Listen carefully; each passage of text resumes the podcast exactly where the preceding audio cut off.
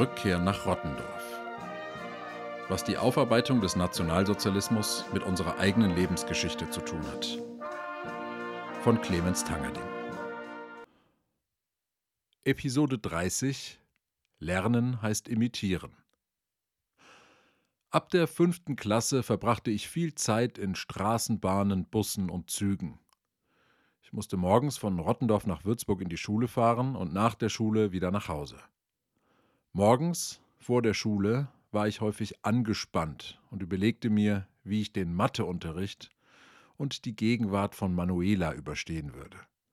Nach der Schule beobachtete ich Menschen, die mit mir im Zug oder im Bus saßen. Häufig waren es Schüler und Schülerinnen wie ich. Ich kann mich noch an den Moment erinnern, an dem ich zum ersten Mal die Formulierung Ich meine gehört habe. Zwei Mitschülerinnen aus der Grundschule saßen vor mir und unterhielten sich über Politik. Wir waren damals zehn Jahre alt. Eine der beiden sagte dabei einen Satz wie Ich finde die CSU echt blöd. Ich meine, so richtig blöd. Bei dem Satz Ich meine hatte ich ein seltsames Gefühl, denn es klang so nach Erwachsenensprache.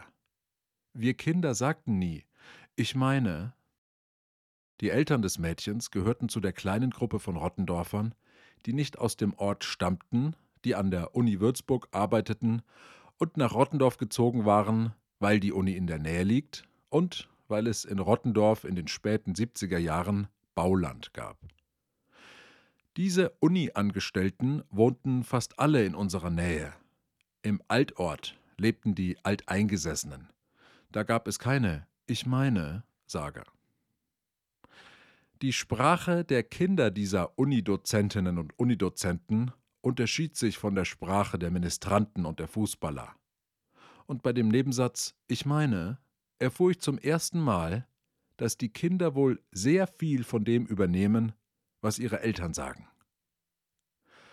Meine Mutter leitete oft die Kommuniongruppen und die Gruppe der Firmlinge. Auch wir vier Kinder hatten bei meiner Mutter Kommunion und Firmunterricht. In meiner Gruppe war die Tochter von so Grünen, die an der Uni arbeiteten. Das habe ich zwar nie überprüft, aber Menschen, die in Rottendorf mit diesen Bequemschuhen und Wanderrucksäcken herumliefen, arbeiteten für mich alle an der Uni und waren bei den Grünen. Im Kommunionunterricht war eine der Aufgaben, uns zu überlegen, wovor wir Angst hatten. Die Antworten von uns kreisten mehr oder weniger um unser eigenes kleines Leben in Rottendorf. Wir hatten Angst, dass wir einen Unfall haben könnten oder dass unser Haus abbrennen würde. Aber dieses Mädchen sagte nur ein Wort. Atomkrieg. Die Antwort durchkreuzte das Konzept dieser Stunde, in der es sicher darum gehen sollte, dass wir als Christen auch Angst haben dürfen uns aber immer der Liebe Gottes bewusst sein sollten. Am Ende hätte meine Mutter sicherlich entweder das Gedicht Spuren im Sand vorgelesen oder ein Bild von Sieger Köder gezeigt. Aber mit der Antwort Atomkrieg ging das nicht so einfach. Das Mädchen erklärte, dass ja nur 30 Kilometer entfernt das Atomkraftwerk Grafenrheinfeld stehen würde und dass die Politiker die Gefahren bewusst ausblenden würden. Ich war eifersüchtig auf das Mädchen, weil es mit einem einzigen Wort geschafft hatte, die Aufmerksamkeit der ganzen Gruppe auf sich zu ziehen, auch die meiner Mutter. Und für mich hörte sich das, was sie da sagte, nicht an, als ob es von ihr selbst kommen würde, als hätte sie es von den Eltern übernommen. Einmal in einem selbstgestalteten Gottesdienst in meiner katholischen Jugendgruppe sollten die Gottesdienstbesucher und Besucherinnen Fürbitten selber schreiben. Wir wollten dann fünf herausziehen und vorlesen. Einer meiner Freunde zog dabei zufällig die Fürbitte, die er selbst geschrieben hatte, und die klang wie sein Vater. Auch diese Fürbitte richtete sich gegen Atomkraft, aber gegen den globalen Einsatz von Atomkraft. Da ich oft bei ihnen zu Hause war, hörte ich deutlich seinen Vater heraus. Ich mochte es gar nicht, wenn Freunde gesprochen haben wie ihre Eltern. Ich fand, dass sie sich dadurch selbst entlarven würden. Und ich fand es immer etwas peinlich und anbiedernd. Diese meine Haltung war reichlich ignorant, denn ich habe natürlich selbst immer wieder das imitiert, von dem ich gespürt habe, dass es wichtig, cool, schlau, attraktiv oder lässig wirken würde. Zum Beispiel Kleidung. In der siebten Klasse wollte ich unbedingt einen ganz bestimmten Typen Adidas-Schuhe haben. Adidas haben ja alle getragen. Die Skater, die Popper, die Punks, Jurastudenten und eben auch wir Katholiken. Adidas war wie eine Volkspartei. Der linke Flügel, die Gemäßigten und der rechte Flügel bekamen jeweils ein Angebot und konnten sich trotzdem mit den drei Streifen identifizieren, wie Parteimitglieder der CDU mit ihren drei Buchstaben. Ich habe auch ein Palästinensertuch getragen eine Zeit lang, weil unser Stadtgruppenleiter eines trug und sein bester Freund auch, der mal mein Gruppenleiter war. Ich habe alles Mögliche imitiert. Zum Beispiel Bewegungen. Weil bei mir im Dorf die Jungs ein Blasinstrument spielten, lernte ich Trompete. Mein Lehrer war aus Karlstadt und spielte in einer Profi-Blaskapelle. Also lernte ich Stefan Mross, die Heimweh-Melodie. Wenn ich zu Hause übte, was selten genug der Fall war, übte ich vor allem die Bewegungen von Stefan Mross, die er bei seinen Auftritten im Fernsehgarten machte.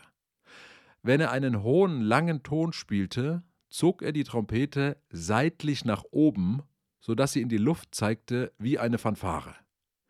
Wenn er die dritte Strophe eines Liedes spielte, dann schaute er in die Kamera und lächelte mit den Augen die Zuschauer an. Das konnte ich auch bald sehr gut, nur nicht so gut spielen. Als ich Gitarre lernte, konnte ich nicht anders, als zu singen wie Reinhard May, weil ich seine Alben rauf und runter hörte, weil meine Eltern Reinhard May Alben rauf und runter hörten. Selbst wenn ich heute ein Lied komponieren müsste, würde es sich notwendigerweise noch anhören wie eine schlechte Kopie von Reinhard May. Ich saß in meinem Zimmer und sah auf die Holzverkleidung. Das Fenster über mir war viel zu hoch, um durchzusehen. Gebrauchter Stuhl, gebrauchter Tisch und jeden Tag gebrauchte Kleidung. Vor mir ein Kreuz, mein Matheheft, und ich konnte es nicht verstehen.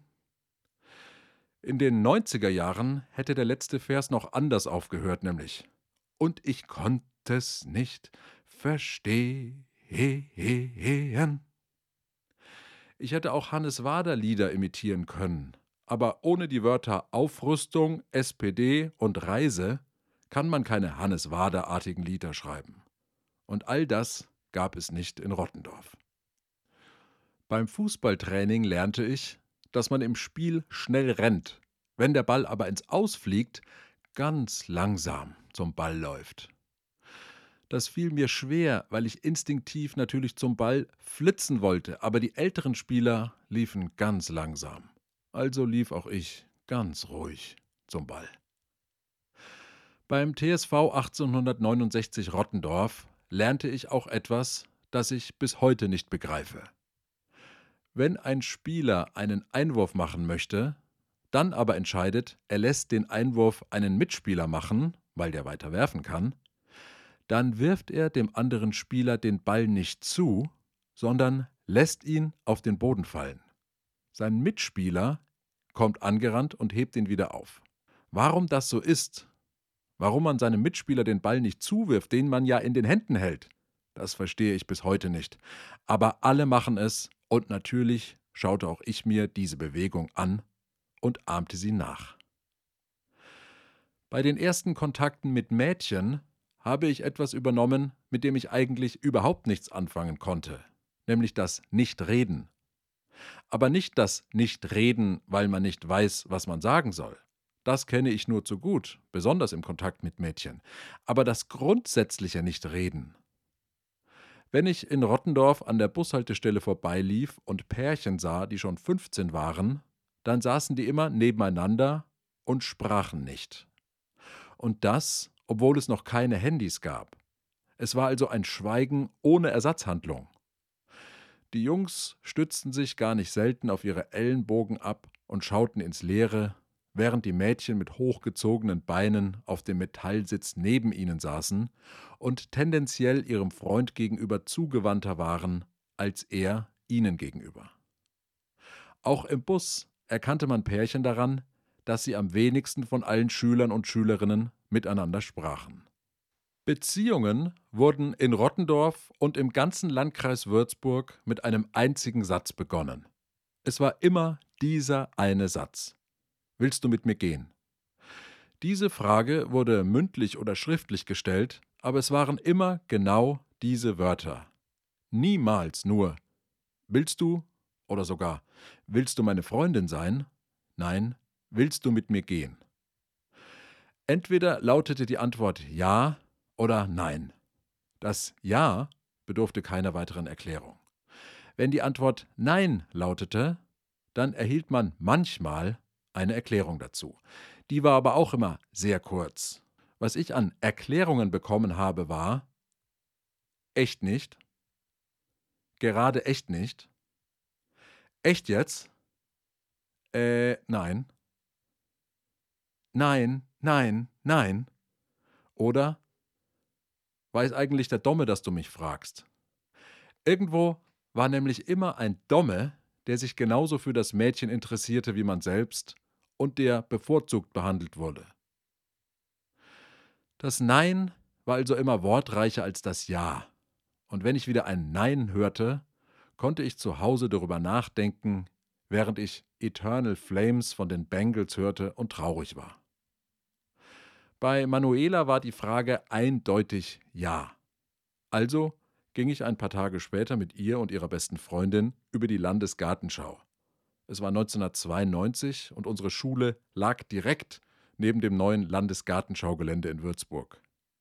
Ich hätte es mir damals deutlich kleiner gewünscht, denn dann wäre der Spaziergang nicht so unfassbar anstrengend gewesen. Ich sprach nicht, weil ich es so gelernt hatte, und weil ich keine Sprache für das hatte, was in mir steckte. Nach ein paar Tagen war es zu Ende, denn Manuela mochte nicht, dass ich im Unterricht manchmal so frech war den Lehrern gegenüber. Und das war ich wirklich. Dabei entlud sich irgendeine Anspannung, aber Manuela hatte kein Verständnis dafür. Sie wünschte sich einfach einen normalen Freund, der wenig redet und einigermaßen unauffällig agiert. Gottlob gab es davon in unserer Schule jede Menge. Das Nichtsprechen oder nur auf eine ganz bestimmte Art sprechen war eine der Lektionen, die ich sowohl in Beziehungen als auch auf dem Fußballplatz, als auch an der Bushaltestelle mitbekommen habe. Zehnjährige führten in Rottendorf Gespräche wie 60-Jährige. Servus. Und wie? Passt schon. Warst du am Freitag noch lange beim Gerhard? Nee, wir waren noch beim Mac. Also, man sieht sich. Im Fußballtraining lernte ich neue Vokabeln. Und ich erfuhr, dass man nur genau diese Vokabeln verwendet und sonst nichts sagt. Wenn man sah, dass ein Mannschaftskamerad von einem gegnerischen Spieler von hinten angelaufen wurde, rief man Hintermann. Wenn der eigene Spieler mit dem Ball nach vorne lief und sich kein Gegner näherte, rief man Du hast Platz. Hast Platz. Oder auch nur Platz. Wenn strittig war, welche Mannschaft den Einwurf bekam, sagte man gar nichts, sondern hob den Arm nach oben. Die Vokabel unser Einwurf oder das ist unser Einwurf gab es nicht. Es gab genau ein Zeichen dafür, den ausgestreckten Arm. Die Trainer verwendeten noch einige Begriffe mehr, aber nur sie, nicht wir Spieler. Kopf hoch! Das verstand ich erst falsch, denn ich dachte, es sei als Motivation gedacht. Wenn der Trainer aber Kopf hoch rief, dann sollte der Spieler tatsächlich seinen Kopf hochheben, nicht immer nur auf den Ball schauen, damit er die Mitspieler sehen und abspielen konnte. Geh zu deinem Mann! war der Befehl, den ich in meiner kurzen Karriere als rechter Verteidiger am häufigsten gehört habe. Geh zu deinem Mann! Es war einfach mein verdammter Job, dem Stürmer hinterherzulaufen und mich zwischen den Ball und ihn zu stellen. Sobald ich in der Verteidigung irgendetwas anderes tat, kam von der Seitenlinie Geh zu deinem Mann. Alle diese Vokabeln habe ich auch verwendet. Es gab diese Vokabeln in jedem Bereich meines Lebens. Bewegungen, Ausdrücke, Satzkonstruktionen, Tonfälle habe ich gelernt und nachgemacht, als wären es Vokabeln einer fremden Sprache.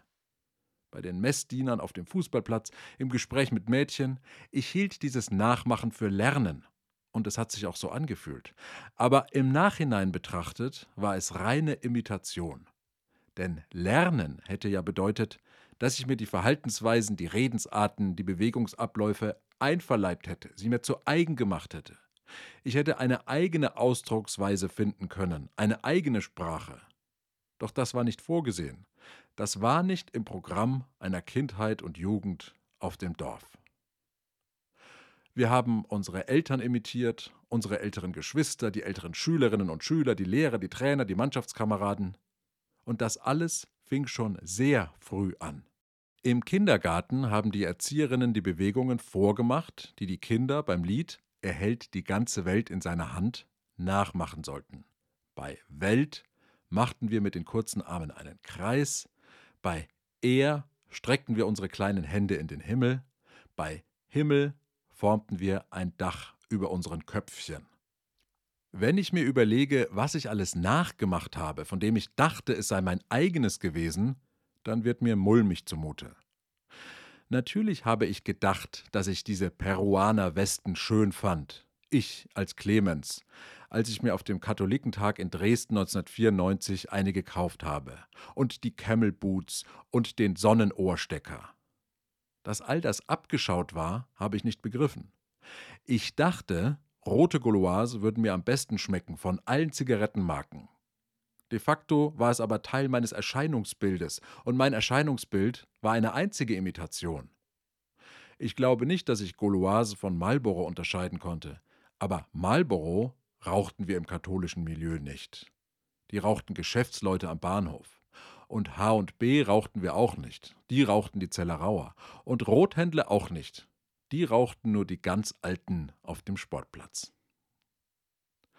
Interessant ist, dass ich mich und wir uns für sehr überlegt gehalten haben. Eben nicht wie die Popper, die jedem Trend hinterhergelaufen sind. Nicht wie die Proleten, die immer ins Sonnenstudio gerannt sind. Nicht wie die Alten, die ihr Auto jede Woche gewaschen haben, obwohl sie niemals damit durch den Matsch gefahren sind. Wir dachten, wir sind überlegt wir sind vielfältig. Aber eigentlich haben wir nur andere Dinge kopiert als die, auf die wir etwas herablassend heruntergeschaut haben. Wir haben nicht von den Älteren gelernt, ins Sonnenstudio zu rennen, aber wir haben von ihnen gelernt, wie man Fürbitten formuliert. Sowohl die Sonnenstudiogänger als auch wir haben dabei einfach etwas von den Älteren übernommen, das sie uns vorgemacht haben, ohne nachzudenken. Fürbitten. Dieses Beispiel lässt mich nach wie vor nicht los, denn es zeigt, dass wir mir nichts, dir nichts, unsere eigene Sprache, unsere eigene Ausdrucksweise aufgegeben haben, um einer ganz bestimmten Art zu formulieren gerecht zu werden. Mich beschäftigen diese Fürbitten deshalb so sehr, weil wir ja dachten, dass wir eben nicht die althergebrachten Gebete aus diesem dicken, ledergebundenen Buch mit dem goldenen Trennband ablesen, wie die alten Priester das taten. Wir haben uns ja davon frei gemacht. Warum haben wir dann aber alle auf dieselbe Weise formuliert? Wir waren davon überzeugt, dass wir gerade ganz eigene Gedanken zu Papier bringen, haben aber in Wirklichkeit nur aus einem Setzkasten mit Wörtern ein paar ausgewählt. Alle unsere Fürbitten fingen an mit Begriffen, die wir in unserer Sprache nicht verwendet haben. Gütiger Gott, Gott Vater, Herr unser Gott. Auch die eigentlichen Fürbitten stammten aus dem Vokabelsetzkasten und waren keine eigenen Ausdrucksweisen. Wenn wir uns miteinander unterhalten haben, dann haben wir über unsere Sorgen und Nöte gesprochen, unsere Konflikte im Elternhaus, Angst vor Lehrern oder vor bestimmten Fächern, Angst, allein in der Dunkelheit nach Hause zu gehen. Oder über Fernsehserien, die wir gesehen hatten, ein Colt für alle Fälle, Bud Spencer. Aber Frieden, das war nichts, was uns beschäftigt hat. Trotzdem haben wir ab der siebten Klasse Fürbitten geschrieben, in denen wir Gott darum baten, Frieden zu stiften oder zu schenken. Herr, schenke uns Frieden, hat immer irgendwer von uns geschrieben. Letztlich haben wir nichts anderes gemacht als der Sohn eines Sonnenstudiogängers aus Rottendorf. Er hat zwischen den Studios Sunpoint, Beauty Sun und California Sun ausgewählt, wir zwischen lebendiger Gott, gütiger Gott, Gott, heiliger Vater. Wir haben einfach sehr viel übernommen, und doch taten wir das in dem Bewusstsein, individuell zu sein. Denn auch dieses Bewusstsein haben wir von den Älteren übernommen. Eine seltsame Mischung. Was das imitierende Lernen für Auswirkungen in der Auseinandersetzung mit Geschichte zeigt, darüber geht es nächste Woche.